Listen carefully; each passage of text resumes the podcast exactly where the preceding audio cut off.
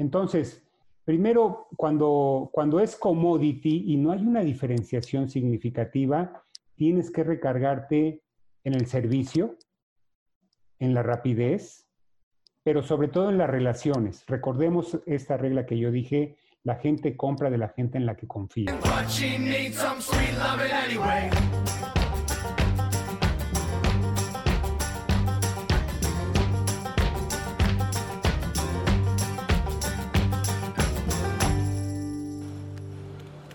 Bienvenidos agrotitanes. Antes que nada, muchas gracias por estarnos escuchando. Les agradecería mucho nos puedan dar su retroalimentación con respecto a los episodios, sugerencias, resultados. La verdad es que para mí es un gran honor poder leer comentarios tanto en iTunes o en Spotify. En esta ocasión me tocó entrevistar a Alberto.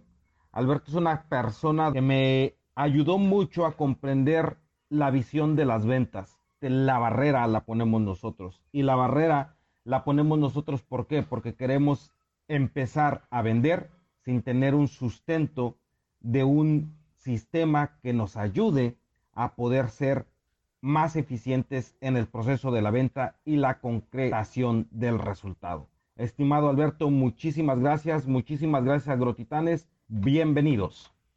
Me gustaría que me dieras la oportunidad de presentarte quién es Alberto y y qué nos puedes aportar en este podcast, mi estimado. Con mucho gusto, con mucho gusto. Eh, pues mira, eh, déjame, te comento. Eh, yo estudié una carrera universitaria, después estudié una maestría y cuando me puse a trabajar, cuando yo era estudiante no quería ser vendedor. O sea, yo como muchos, muchas otras personas que estudian una carrera universitaria tienen aspiraciones de ser ingenieros, de ser licenciados, de ser contadores, y, yo no era la excepción. Y para mí el vender me parecía como que algo que no era adecuado para alguien que estudiara una carrera universitaria. Entonces, en principio no me gustaba, pero alguna vez tuve, cuando me gradué, me gradué de la maestría, eh, tuve la oportunidad de que me entrevistara una compañía que probablemente conoce, conoces y conocen muchos de, tu, de tu auditorio, que se llama Procter Gamble, se llama Procter Gamble. Es una compañía de las más importantes en productos de consumo. Y cuando me entrevisto para un puesto de mercadotecnia, me dicen, pero primero tienes que pasar por ventas. Y yo decía, bueno, pues si ese es el requisito y me gusta esta compañía, eh, eh, ha sido mi sueño entrar a esta compañía, pues con mucho gusto entro, entro a ventas, ¿no? Finalmente va a ser algo temporal. Bueno, esa temporalidad realmente no se dio. ¿Y por qué no se dio? Porque esta compañía, entre otras cosas, tenía la característica de enseñarte a vender, de llevarte por un proceso a través del cual tú pudieras vender, o cualquier, cualquier persona pueda vender. Hay la noción, existe la creencia entre algunas personas que dice que eh, eh, el vendedor nace y yo estoy convencido que el vendedor se hace. Entonces, inspirado en esa forma de comportarse, en esos sistemas para entrenar, en esos comportamientos, porque había un proceso para las visitas en ventas. Entonces, había un proceso que te decía, mira, desde el día, por ejemplo, desde el día antes, tienes que, planear a quién vas a visitar y qué les vas a vender. Y entonces, eh, el día siguiente, cuando haces tu primer visita y en cada visita tienes que eh, revisar tus objetivos, verificar quién es el dueño, sus características. Y una vez que revisas eso, entras al negocio, verificas cómo está la situación, checas inventarios, le haces una propuesta.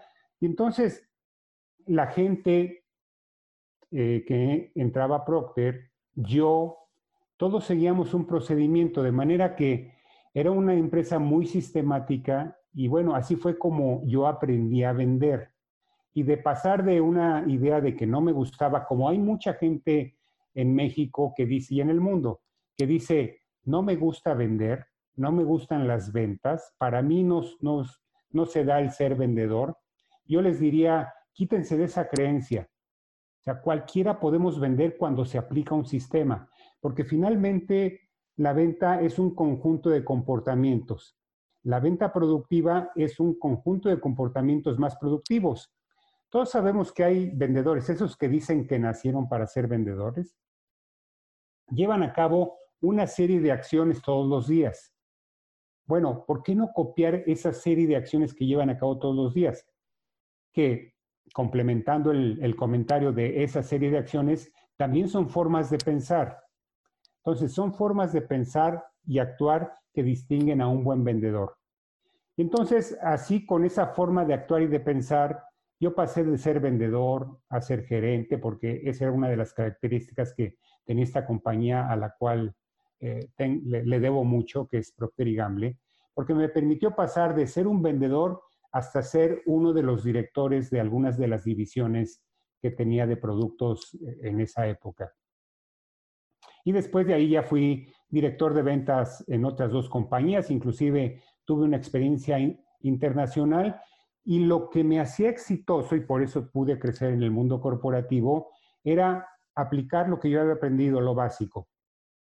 lleva a cabo un procedimiento y si lo llevas a cabo, aplica, aplica este sistema y si lo llevas a cabo, este, vas a ser exitoso a la hora de vender. Y entonces se da una carrera de 20 años en donde ocupé puestos directivos, este, con eso pude educar adecuadamente a mis hijos, es decir, le, le debo mi vida a las ventas. Y llegó un momento hace 15 años en donde después de tener una experiencia internacional, pensé en poner mi propio negocio. Y se me ocurrió poner un negocio de consultoría y capacitación y coaching en ventas, ahora que está muy de moda la palabra de, de coaching. Pero en el fondo lo que hacemos es que ayudamos a empresas que, por ejemplo, tienen buenos productos y, sin embargo, no encuentran maneras de seguir creciendo como deberían. O que tienen buenos vendedores, tienen vendedores experimentados, pero no se generan nuevos negocios como deberían cada año. O tienen vendedores que, como comúnmente pasa, caen en su zona de confort. Estos vendedores pudieran ganar mucho más de lo que ganan, ayudando así a las compañías, y finalmente parece que están cómodos en esa zona de confort. Entonces, ayudamos a este tipo de empresas y eso es lo que, lo que me gusta de mi trabajo. Llevo 15 años haciendo esto. Estamos afiliados a una red de franquicias, a una red de oficinas que mundialmente tiene más de 250 oficinas. Mundialmente tenemos más de 600 instructores certificados bajo el sistema de ventas Sandler, que eso es, es un sistema. Y yo llevo 15 años entrenando a cientos de vendedores cada año. Ah, no solamente en México, también he tenido eh, clientes en, en, Sudamérica, en Centroamérica. Y entonces a eso me he dedicado, a difundir un sistema para vender. Y con eso ayudamos a nuestros clientes. Eh, como parte de esta red internacional, pues tenemos una gran cantidad de contenidos y de programas que tratamos o buscamos implementar en las diferentes localidades en las que nos encontramos. Ahora, eh, con esto de la pandemia, eh, nosotros estamos instalados en Guadalajara, pero aunque ya lo veníamos haciendo, ahora impartimos sesiones de entrenamiento a gente que se encuentra prácticamente en cualquier lado del país. Entonces, hoy en día tenemos eh, grupos de estudiantes que se unen a nosotros cada semana para programas de ventas, programas gerenciales y programas directivos. Entonces, tenemos un gran portafolio. Como Sandler, el otro día me, hicieron llegar una información, hemos impartido más de 3.000 sesiones en el primer trimestre de la pandemia, es decir, durante la primavera de este año, entre marzo 21 y, junio 21, eh, impartimos más de 3.000 sesiones virtuales alrededor del mundo. Entonces, sesiones que duran una hora, que duran dos horas, que duran tres horas. Eh, y entonces eso nos hace los líderes en el mercado. Pero déjame regresar a la parte de los vendedores. ¿Y qué es esto del sistema? Bueno, nosotros tenemos, lo reconozcamos o no, un sistema para vender.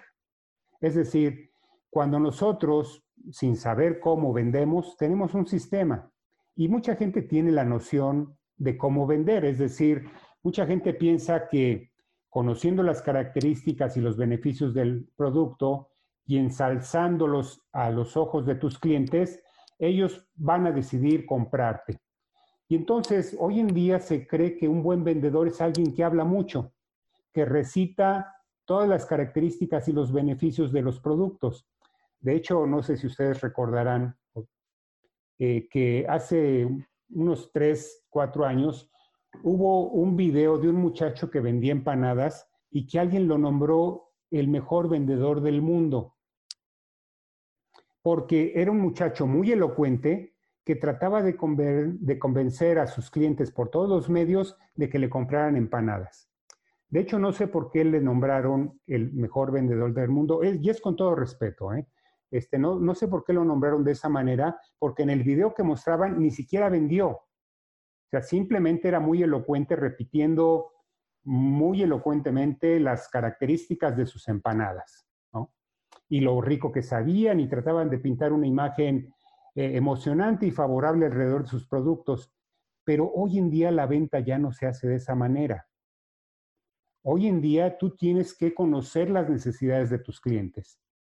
Y eso todavía se hace más relevante en esta época del COVID. ¿Y por qué se hace más relevante? Porque hay que reconocer que nuestros clientes están cambiando. Nuestros clientes están modificando su escala de valores, sus preferencias, la forma de hacer negocios. hoy en día, por ejemplo, ya es muy difícil, por lo menos en este momento, visitar a tus clientes para hacer algún tipo de ofrecimiento. Hoy te tienes que apoyar de la de de la tecnología.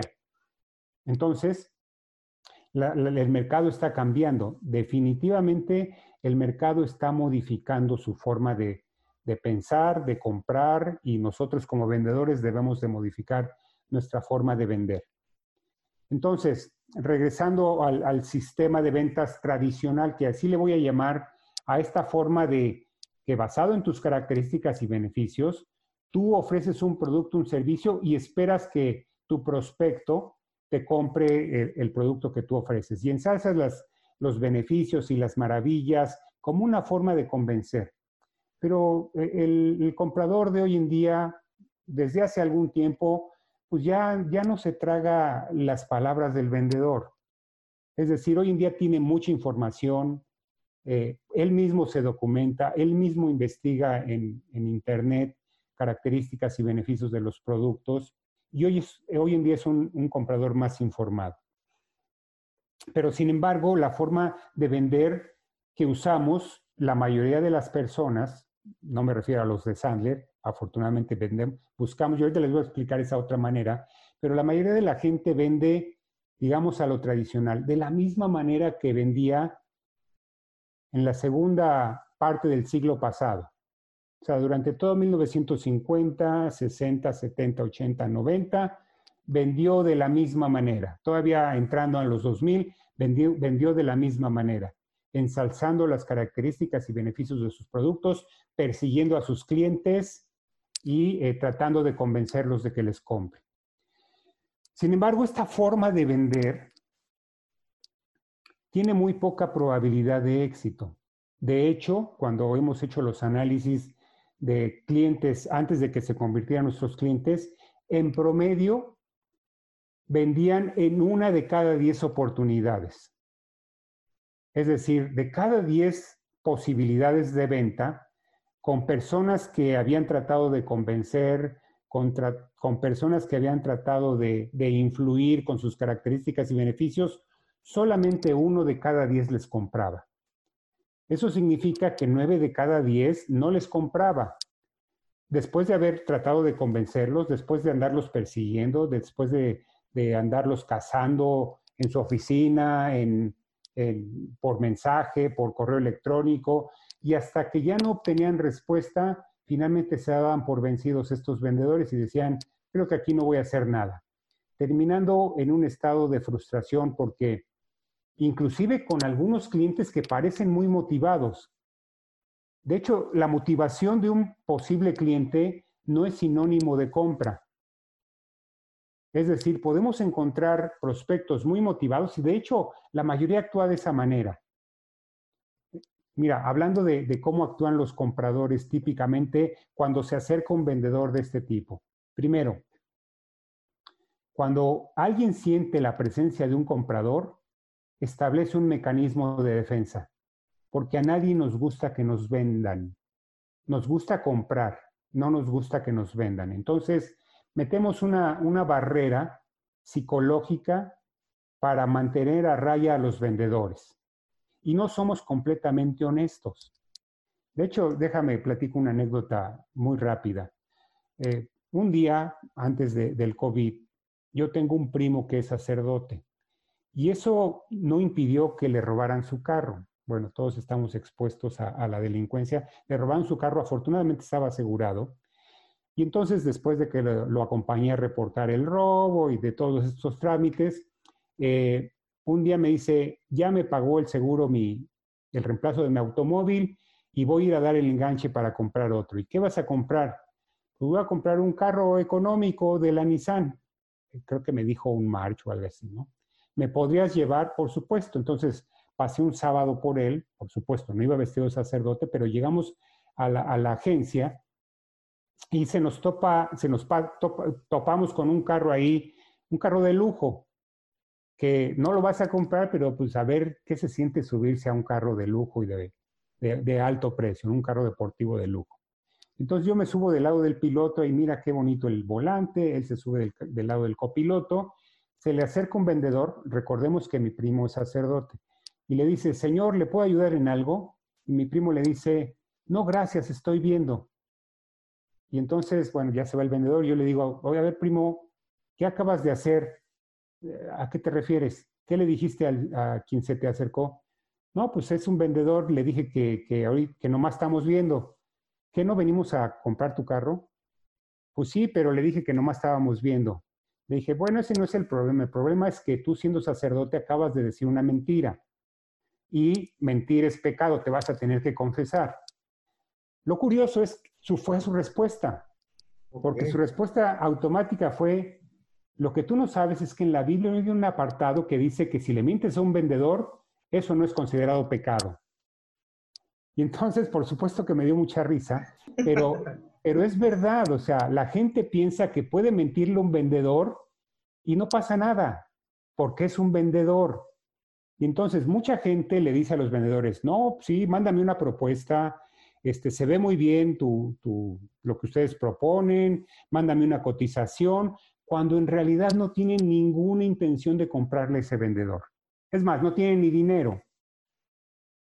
¿Sí? Algunos, no voy a decir que todos, algunos son honestos y dicen, mira, no me interesa, no tengo dinero, pero la gran mayoría no le gusta decir que no. Entonces, en ese sentido, ¿qué dicen? Déjame pensarlo, lo voy a consultar con la almohada, yo te aviso, este, yo te hablo o llámame en dos meses. O sea, una cantidad de pretextos que ya conocemos, pero es una señal inequívoca de que no te van a comprar. O sea, cuando no te encuentras un comprador comprometido, verdaderamente interesado, que puede establecer compromisos, regularmente no te van a comprar. Y bueno, y entonces en ese sistema tradicional de vender, encontramos muchos vendedores frustrados, mucha gente que pudiera haber sido muy buen vendedor, pero confrontarse con este tipo de frustraciones que además se lo toman personal a algunas personas, este, pues terminaron con carreras que pudieran haber sido exitosas en ventas. Pero, y todo esto lo digo porque cualquiera puede vender cuando aplica un buen sistema de ventas.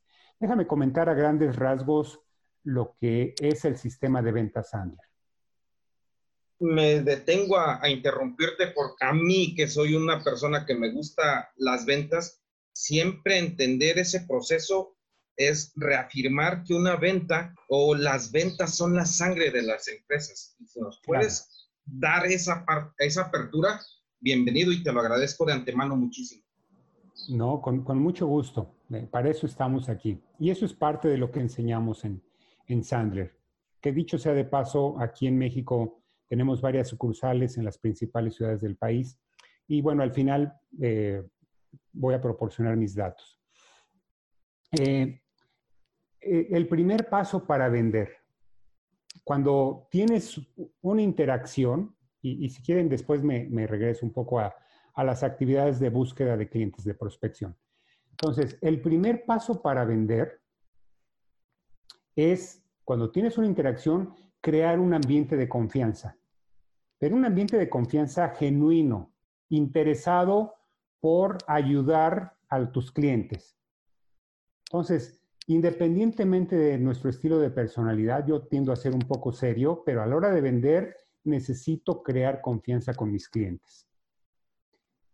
En Sander decimos que vender es una actuación.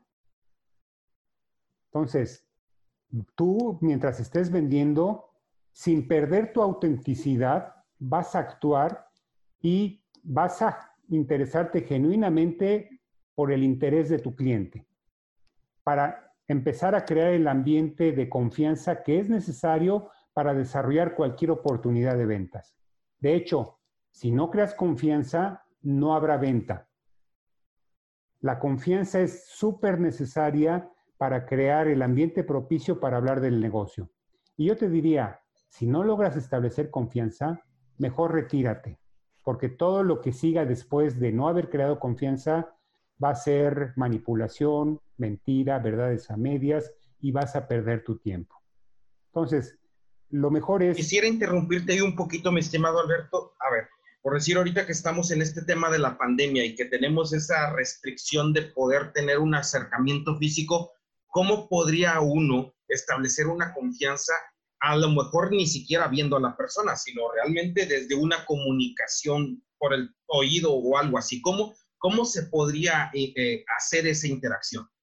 Claro, con mucho gusto.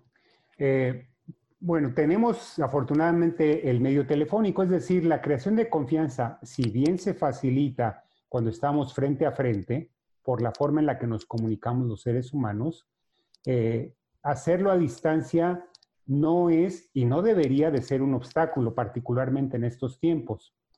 Entonces, algo que nosotros recomendamos es hacer llamadas, llamadas de prospección, idealmente a prospectos referidos, a prospectos que reaccionaron ante una publicidad, pero si no tienes ni referidos, no tienes publicidad, pues vas a tener que hacer algo que llamamos llamadas en frío llamadas en frío, para quienes sea nuevo en este tipo de conceptos, que es muy común que no toda la gente sepa qué es esto de llamadas en frío, se refiere a estas llamadas como las que seguramente te han hecho. Es decir, es hablarle a alguien que no te conoce ni tú lo conoces. Simplemente tienes el nombre y el teléfono y sabes que es parte de tu mercado meta, es decir, sabes que es de una empresa o es alguien a quien crees que puedes venderle. Entonces, esas llamadas en frío, eh, desde el punto de vista de los sistemas de ventas Sandler, deben de seguir una mecánica. Deben de seguir una mecánica para no sonar como estas llamadas que te hacen para ofrecerte planes tarifarios o seguros o tarjetas de crédito o créditos, etcétera. Entonces, no debes de sonar así. recordemos cómo suenan esas llamadas. Como máquina no es permitido, pues, porque esas son como si te hablara un bot, ¿no? Así es, así es, como un robot de que muy buenos días, este, tenga usted, tenga una maravillosa mañana por su gran eh, eh, comportamiento crediticio, usted ha sido elegible para tener este beneficio que solamente usted y su familia pueden tener. O sea, y entonces tú dices, ¿quién me está hablando? ¿De qué se trata? No te dejan no te dejan reaccionar, ¿no? Y entonces este, los beneficios que usted va a obtener, o sea, se echan una perorata de unos tres, cuatro minutos y tú dices, ¿qué onda? Ni me interesa. Mucha gente en el momento que recibe eso cuelga. O mucha gente antes de que le digan cualquier cosa dice, no me interesa y no me vuelva a llamar. Entonces, cuando yo hablo de hacer llamadas en frío, es una manera diferente de hacer las llamadas. Una llamada en frío al estilo como nosotros lo, proponemos es, primero, hazte consciente del tiempo del prospecto. Es decir, mira, eh, Juanito, mire, señor José, este, no lo interrumpo, no le hablo en un mal momento. Eso ya en sí rompe el patrón que, de las llamadas en frío que hacen tradicionalmente algunas compañías. eh, en el momento que te dice quién me habla o de qué se trata, tú deberías de decirle, mire, si me permite un momento, le digo de qué se trata mi llamada, me voy a tardar un minuto y usted me dice si seguimos hablando o si colgamos, si no le interesa. ¿Le parece bien? Ah, pues a, ver, ¿de qué se trata? ¿No? Entonces, se trata de, a, a, partir de ahí, construir un guion, algo que llamamos en Sandler un comercial de 30 segundos, que habla muy brevemente de cómo has ayudado a tus clientes a mejorar su productividad, a ahorrar, a, crear buenos negocios.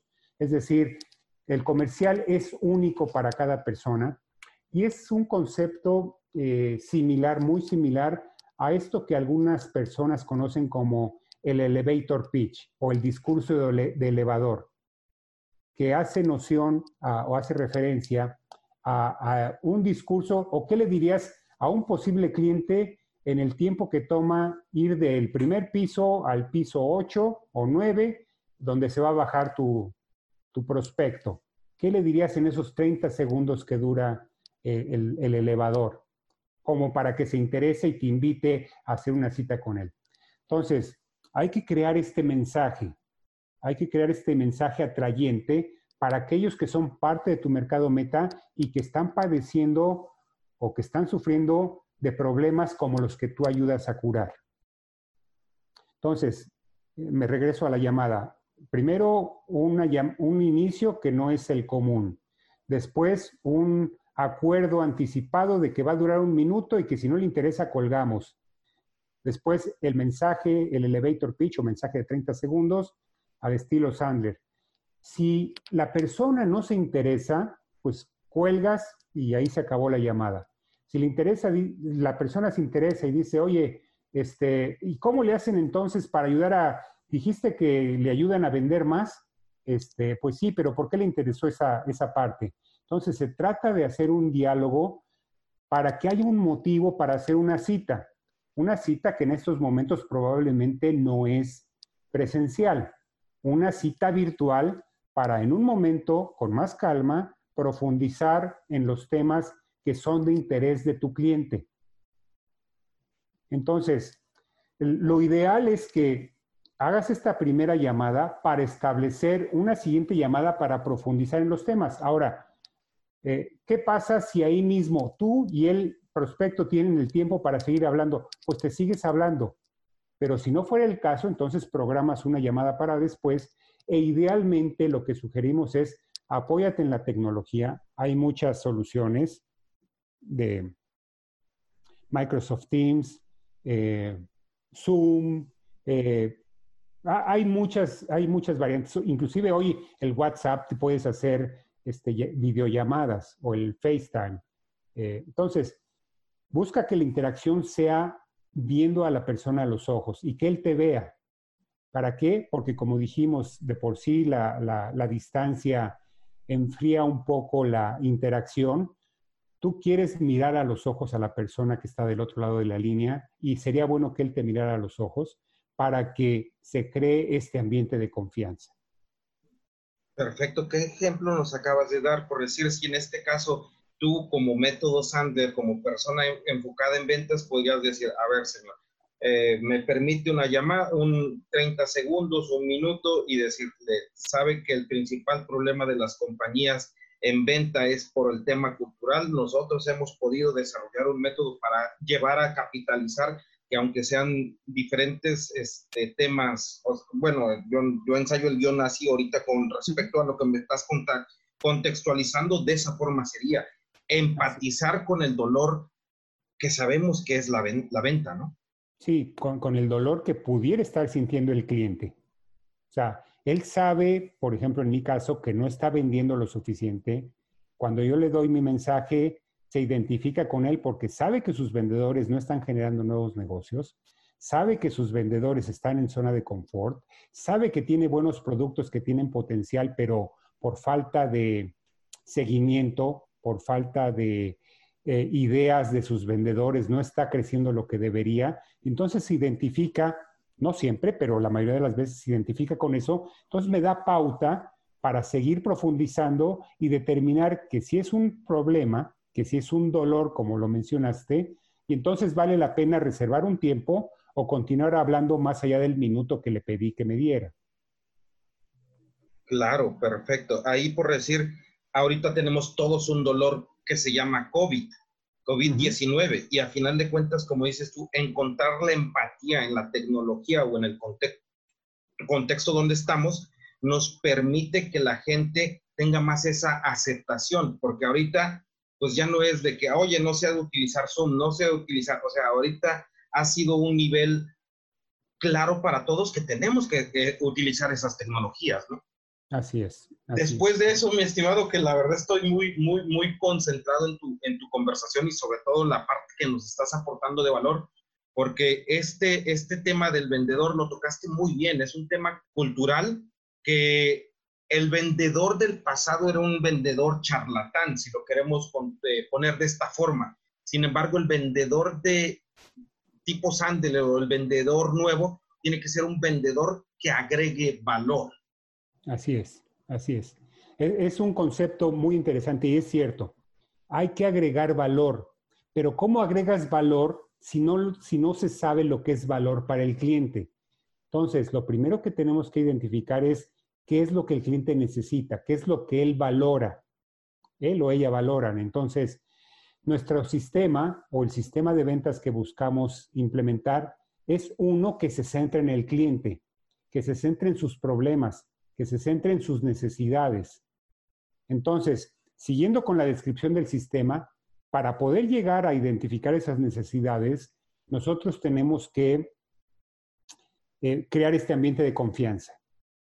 Entonces, y, se tiene que crear este ambiente de confianza y bueno, hay muchas técnicas, muchos conceptos que ayudan a crear una mejor confianza. Por ejemplo, identificar los estilos de personalidad, porque ya sabemos que hay clientes que son muy platicadores, hay clientes que son muy directos, hay clientes que son muy analíticos, hay clientes que son muy callados. Entonces, yo necesito rápidamente desarrollar mis habilidades para identificar el tipo de cliente con el que me estoy enfrentando para yo ajustar mi comportamiento sin perder mis, mis valores, mi autenticidad, pero ajustando mi comportamiento, mi comunicación para empatizar con este cliente. Es decir, tengo que crear en la confianza un ambiente de empatía. Y una vez que lo he establecido, que pueden durar tres minutos, puede durar cinco minutos y con algunos clientes puede durar diez minutos. Entonces, tengo yo que ser flexible y ajustarme a mi tipo de cliente, el que estoy enfrentando, para empatizar, porque si no hay confianza no habrá venta. La gente compra de la gente en la que confía, en situaciones normales. Y en situaciones extraordinarias, en situaciones especiales, aún más es necesario crear confianza. Claro, eso es bien importante lo que acabas de comentar, que la gente actualmente compra gente, no compra productos, y sobre todo por muy muy de la mano de la confianza, ¿no? Así es. Entonces, tiene que crear confianza. Después, siguiendo nuestro sistema, decimos, establece las reglas del juego. Es decir, acuerda en este momento, después de haber creado confianza, ahora imaginemos que ya tenemos una relación de confianza, que ya estamos hablando con la persona como si fuera nuestro amigo de hace algún tiempo. Entonces, ya se creó esta confianza. Enseguida le digo este acuerdo anticipado. Le digo, mira, eh, gracias nuevamente por recibirme, por ejemplo. El propósito de esta videoconferencia, de esta llamada, es ver la posibilidad de ofrecerte algunos de nuestros productos o servicios. Eh, para poder saber si tenemos lo que tú estás buscando, seguramente tendrás preguntas para mí y con mucho gusto te las voy a contestar. Yo también voy a tener preguntas para ti. Y al final de esta media hora, de estos 20 minutos, de esta hora, lo que hayamos acordado que iba a ser la cita, pueden suceder dos cosas. Que tú pienses que sí podemos ofrecerte un servicio y si así fuera el caso, definimos al final los pasos a seguir, lo que seguiría. Pero mira, siéntete con la confianza de que si no es lo que estás buscando, me lo digas abiertamente y ahí la dejamos. Fíjate, este concepto eh, es, muy, es muy fuerte. O sea, ¿qué vendedor le dice a su cliente, eh, a su prospecto, porque todavía no es su cliente, mira, si no es lo que estás buscando, me lo dices abiertamente y hasta ahí la dejamos. Sin embargo, te lo digan o no, si no les interesa, no les vas a vender. Ya vimos la estadística, nueve de cada diez no te compran. Entonces, lo que tú quieres es que él, para lo que sigue a continuación, se sienta relajado, sienta que está con un vendedor que está más interesado en su bienestar que en venderle algún producto o un servicio. Porque eso se siente cuando tú tienes un vendedor que le interesa más su comisión, su venta, que está más preocupado por cubrir su cuota que por darme un beneficio, yo tiendo a rechazarlo. Y la mayoría de la gente lo hace. Entonces, no es que no querramos vender cuando yo le digo a un cliente, mira, si no es lo que está buscando, me lo dices abiertamente y no pasa nada. No es que no quiera vender. Lo que quiero es que esta interacción se desarrolle con un alto grado de apertura y honestidad, porque lo necesito para lo que sigue. El tercer paso es confianza y entendimiento primero. Reglas del juego segundo. El tercer paso es algo que tú mencionaste, que son los dolores, que en realidad son las necesidades. Ahora, son las necesidades significativas y profundas, es decir, la gente compramos emocionalmente, no racional o intelectualmente. Entonces, yo tengo que haber, para llegar a la parte emocional, yo tengo que haber creado estos dos pasos inicialmente, confianza y reglas del juego bien claras. Y entonces empiezo a preguntarle acerca de su problemática y regularmente nuestros estudiantes desarrollan una batería de preguntas que normalmente no pueden llevar a cabo porque cada situación de ventas es diferente, pero tienen una idea clara de cómo ir de lo general a lo particular. Cuando hablo de lo general lo particular es que una persona puede decir, oye, es que fíjate que no estoy vendiendo lo suficiente. Ah, muy bien, y bueno, pues muy mal, pero ¿qué es lo que está pasando? ¿Qué has hecho para resolverlo? ¿Te ha funcionado? ¿Desde cuándo tienes este problema? ¿Cuánto te está costando? ¿Cómo te afecta esto en lo personal? Entonces pasamos de, un problema general a un sentimiento porque cuando la gente expresa ese sentimiento de frustración, de enojo o por el lado positivo de realización, de alegría, son elementos donde vamos a vender. De hecho, si no hay dolor, si no hay una necesidad significativa y profunda a nivel emocional, sentimental, no habrá venta. Si no hay dolor, no habrá venta. Entonces, tú como vendedor, como un vendedor preparado, si el cliente no tiene necesidad de tus productos, por más que hagas, no te va a comprar. Entonces, ¿qué mejor que reconocer esta situación cuando es el caso y sabiendo que no vas a vender? Ahora, si por el otro lado tiene dolor, tiene urgencia de tu producto, de tu servicio, entonces, lo que sigue es hablar de las cuestiones presupuestales. ¿Por qué? Porque yo puedo tener una necesidad. Puedo decir, oye, mira, este carro es el carro de mis sueños, siempre he querido tenerlo, me encanta, lo quiero comprar, pero si no tengo dinero, pues por muy, emocionado que yo esté, pues no voy a poder este, comprarlo. Entonces, déjame hacer un resumen. Primero, confianza, eh, reglas del juego, dolor o necesidades y después capacidad de pago de esta persona. Y este es un, este es un tema que muy, muy pocos vendedores hacen. Es decir, eh, nosotros proponemos, habla de los recursos, habla de lo que se tiene que invertir para llevar a cabo la satisfacción de esas necesidades que acabas de descubrir. Háblalo desde ahora porque no tiene caso que lo ocultes, que no lo hables, para que después un cliente te diga, ay, es que está muy caro, yo no pensé que saliera tan caro y no tengo dinero para pagar eso.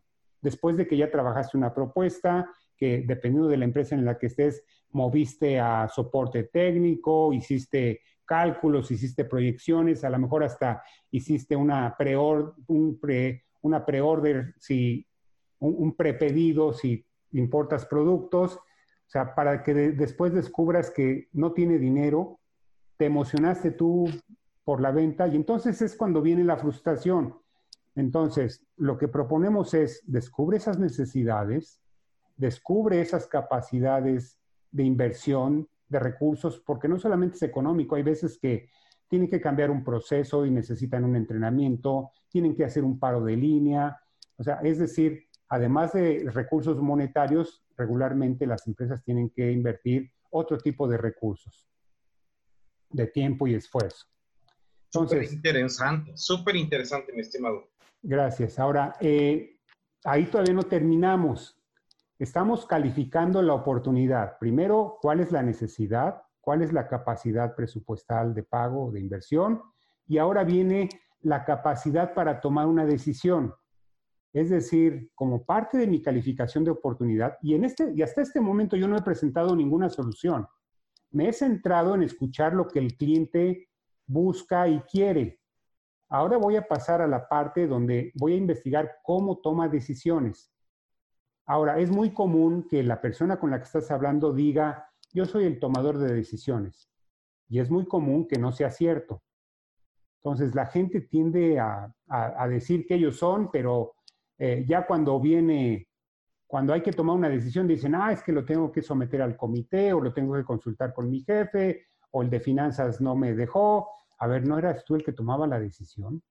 Bueno, entonces, para no encontrarnos con eso, eh, investigamos la toma de decisión. Y una pregunta básica es, oye, además de ti, ¿quién más tomaría la decisión en este caso?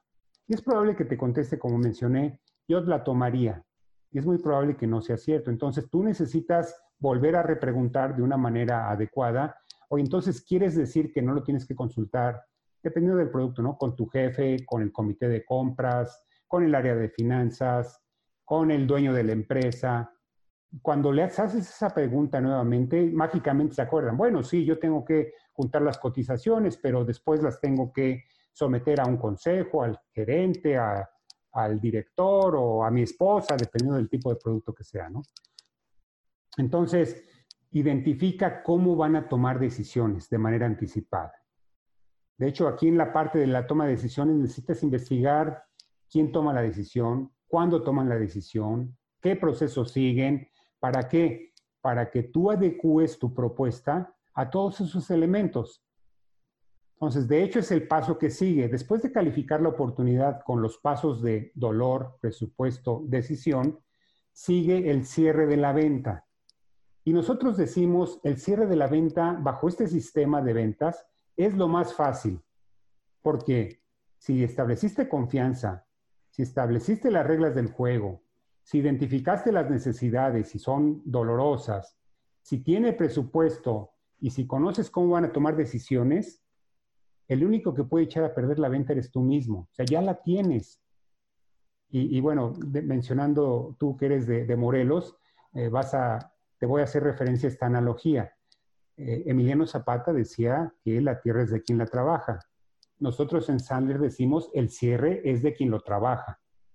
Y el trabajo empieza desde el saludo inicial cuando creas confianza y continúa con las reglas del juego, con la identificación del dolor, con la identificación de los recursos que se requieren y con la forma de tomar decisiones.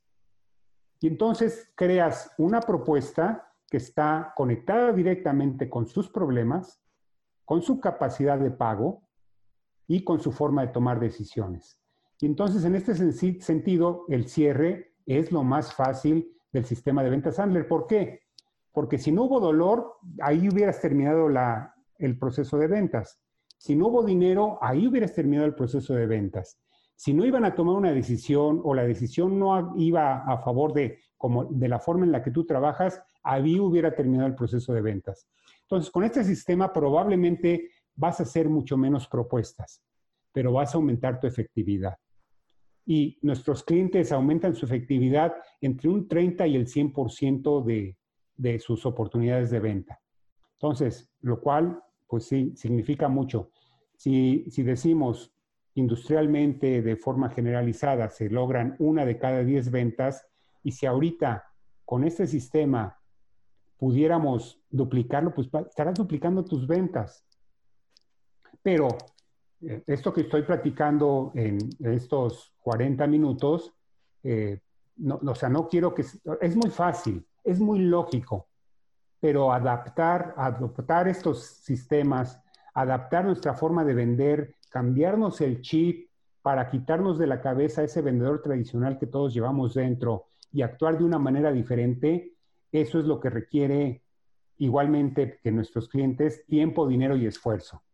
O sea, se requiere capacitación, se requiere reforzamiento, se requiere estudio, pero si yo te dijera, la promesa es que vas a duplicar tus ventas, ¿lo harías? ¿Invertirías tu tiempo, tu dinero y tu esfuerzo? Entonces, básicamente de, eso se trata en términos muy generales eh, el, sistema de ventas Sandler. Interesantísimo. Quisiera, si me puedes apoyar, mi estimado Alberto, a contextualizarte, ¿no? Llego a una central de abastos, soy una persona que lleva cebollas y que al lado de, donde están mis, mi, mi, camioneta con mis arpillas de cebollas, que no tienen otra, otro beneficio característica que casi, casi todas son igual, tengo muy buena calidad, pero digamos así que estoy compitiendo con la mayor calidad al lado. Y llega el coyote, ¿no? O sea, llega el, el, el negociante. O sea, a final de cuentas yo ya estoy en su terreno. ¿Cómo vendo sabiendo que tengo esas áreas o esas eh, competencias tan iguales a la mía y a un coyote que sabe que tú traes lo mismo. ¿Cómo, cómo poder contextualizar esa parte? Porque el agricultor de lo que más adolece es de la parte comercial. Ok, eh, déjame, eh, bueno, primero estamos hablando de algo que eh, digamos, en el mercado se llama de un commodity, ¿no? De, una, digamos, una materia prima que tiene poca diferenciación de sus competidores. Es decir, básicamente, estoy seguro que debe haber calidades de cebollas, usando tu ejemplo, ¿cierto? Entonces, hay calidades de cebolla. Sí, sí hay calidades de cebolla. Por este decir, en este caso puede ser eh, la calidad primer, eh, que serían las este, jumbo, extras, medianas y chicas, ¿no? Y siempre una buena carga es que tengas la menor cantidad de chicas y siempre tengas mayor cantidad de, de, jumbos, ¿no? Jumbos, ¿no? Sí, sí, sí es que esto es, es posible. Entonces, primero, cuando, cuando es commodity y no hay una diferenciación significativa, tienes que recargarte en el servicio, en la rapidez, pero sobre todo en las relaciones. Recordemos esta regla que yo dije, la gente compra de la gente en la que confía. Entonces, tienes que generar esta confianza a través del tiempo, no quedar mal, cumplir lo que prometes como una forma de siempre mantenerte eh, en la preferencia de tus, en este caso quizás es del coyote. Ahora, mi pregunta sería, ¿se puede saltar al coyote? ¿Se puede ir directamente con, con los comerciantes que, comercializan la cebolla al público en general, a los, a los mayoristas me refiero. ¿Se puede saltar al coyote para llegar directamente a los mayoristas o no? Que sí se puede. Te lo voy a poner así. O sea, por decir, si tú eres un agricultor que tiene 50, 50 toneladas de venta de, de cebolla, difícilmente vas a poder empezar a tener esa red de distribución para hacerlo. Entonces, por eso llegas a la central de abastos por comodidad realmente es un tema de comodidad el hecho de que te da el coyote, de que él te compra para él revender en menudeo o, en mayoreo, si, si, si, existen casos. Actualmente, pues, nos estamos eh, dando cuenta que, ese no es el camino que se debe de seguir, ¿no?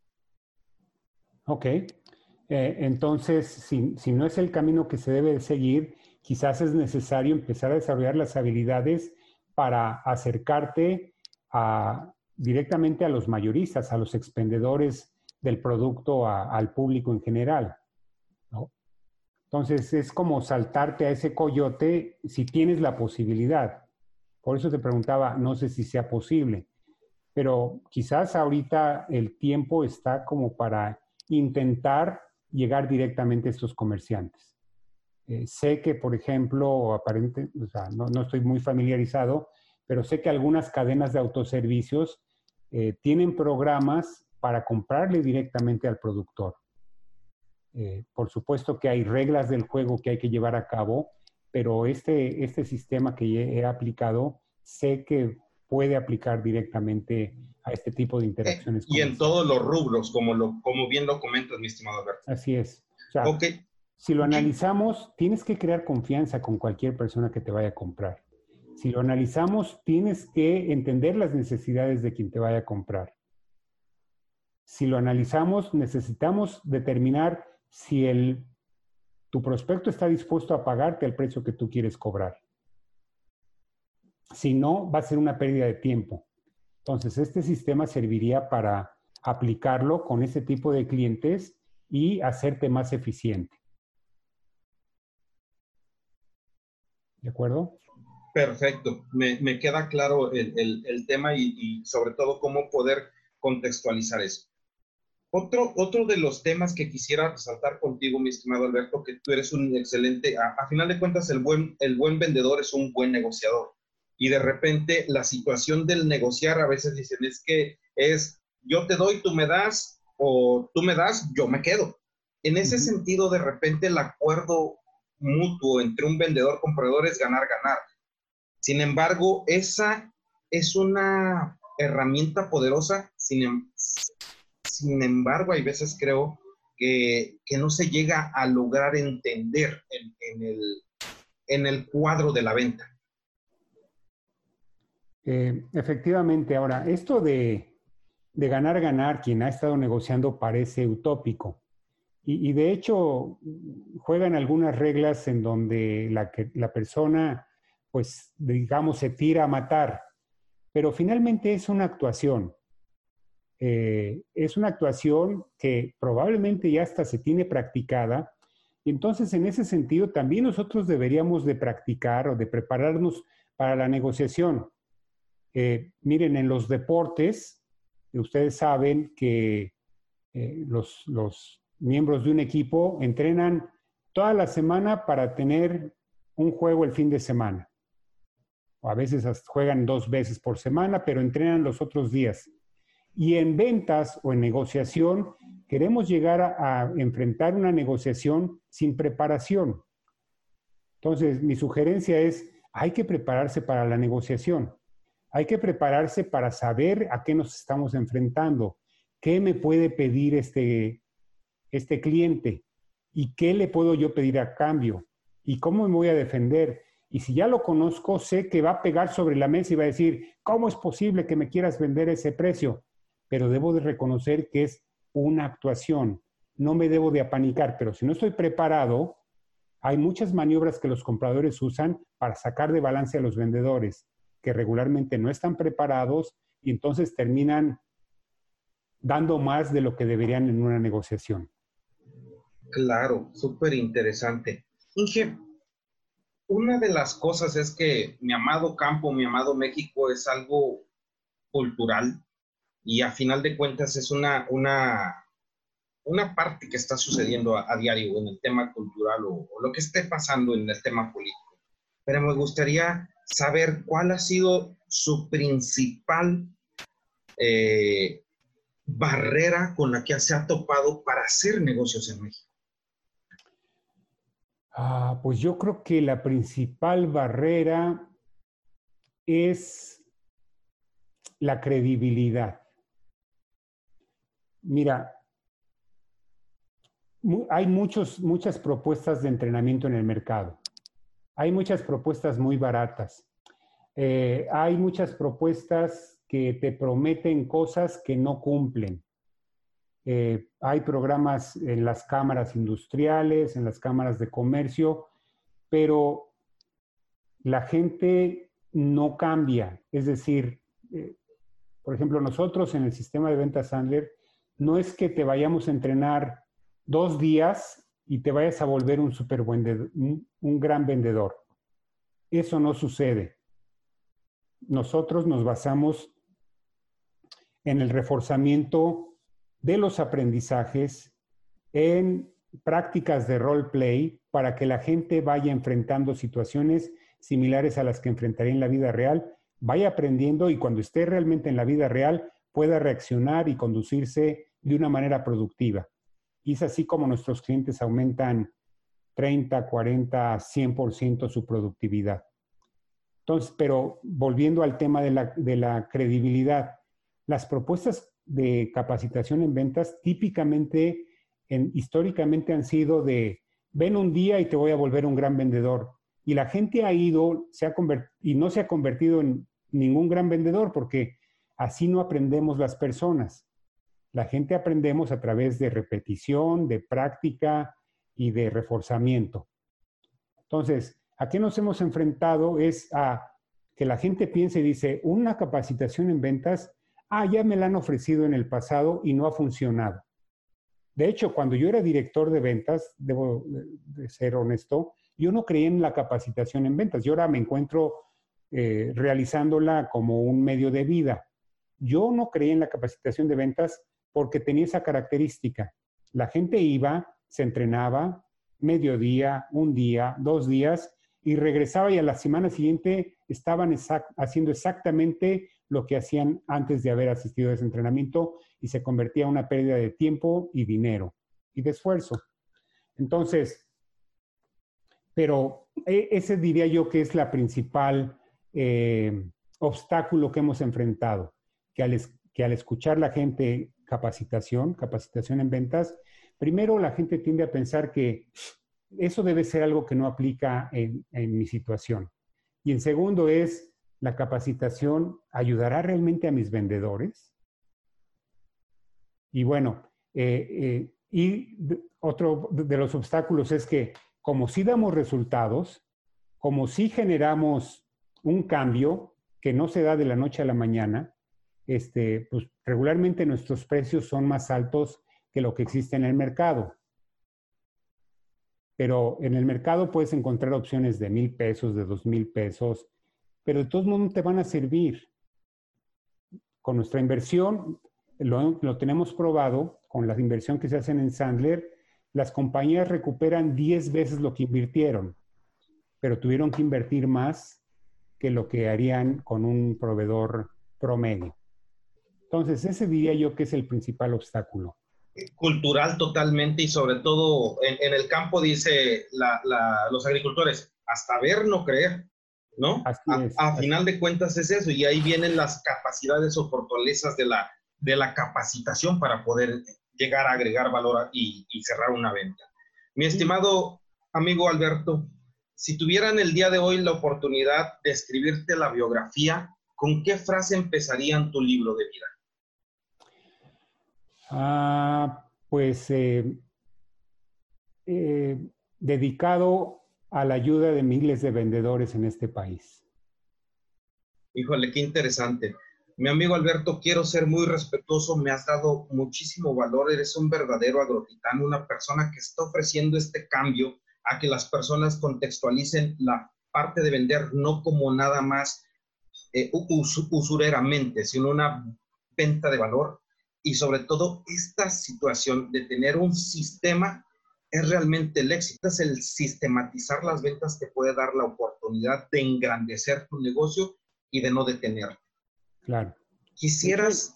Hay sistemas de producción, o sea, que cuando se siguen entregan productos de manera consistente. ¿Por qué las ventas serían una excepción? ¿Por qué no sistematizar las ventas y entregar consistentemente resultados? Claro, claro. Mi amigo, ¿alguna otra frase o, palabra que quisieras dejar para el podcast? como te lo decía, está enfocado hacia el campo, pero aquí ya vemos N cantidad de personas que queremos romper ese paradigma de que el vendedor es una persona que nace o el vendedor es una persona que es parlanchín o el vendedor que realmente, siendo muy sinceros, todos somos vendedores. A veces lo que no tenemos es un sistema tan bueno como el Sandler, ¿no? Sí.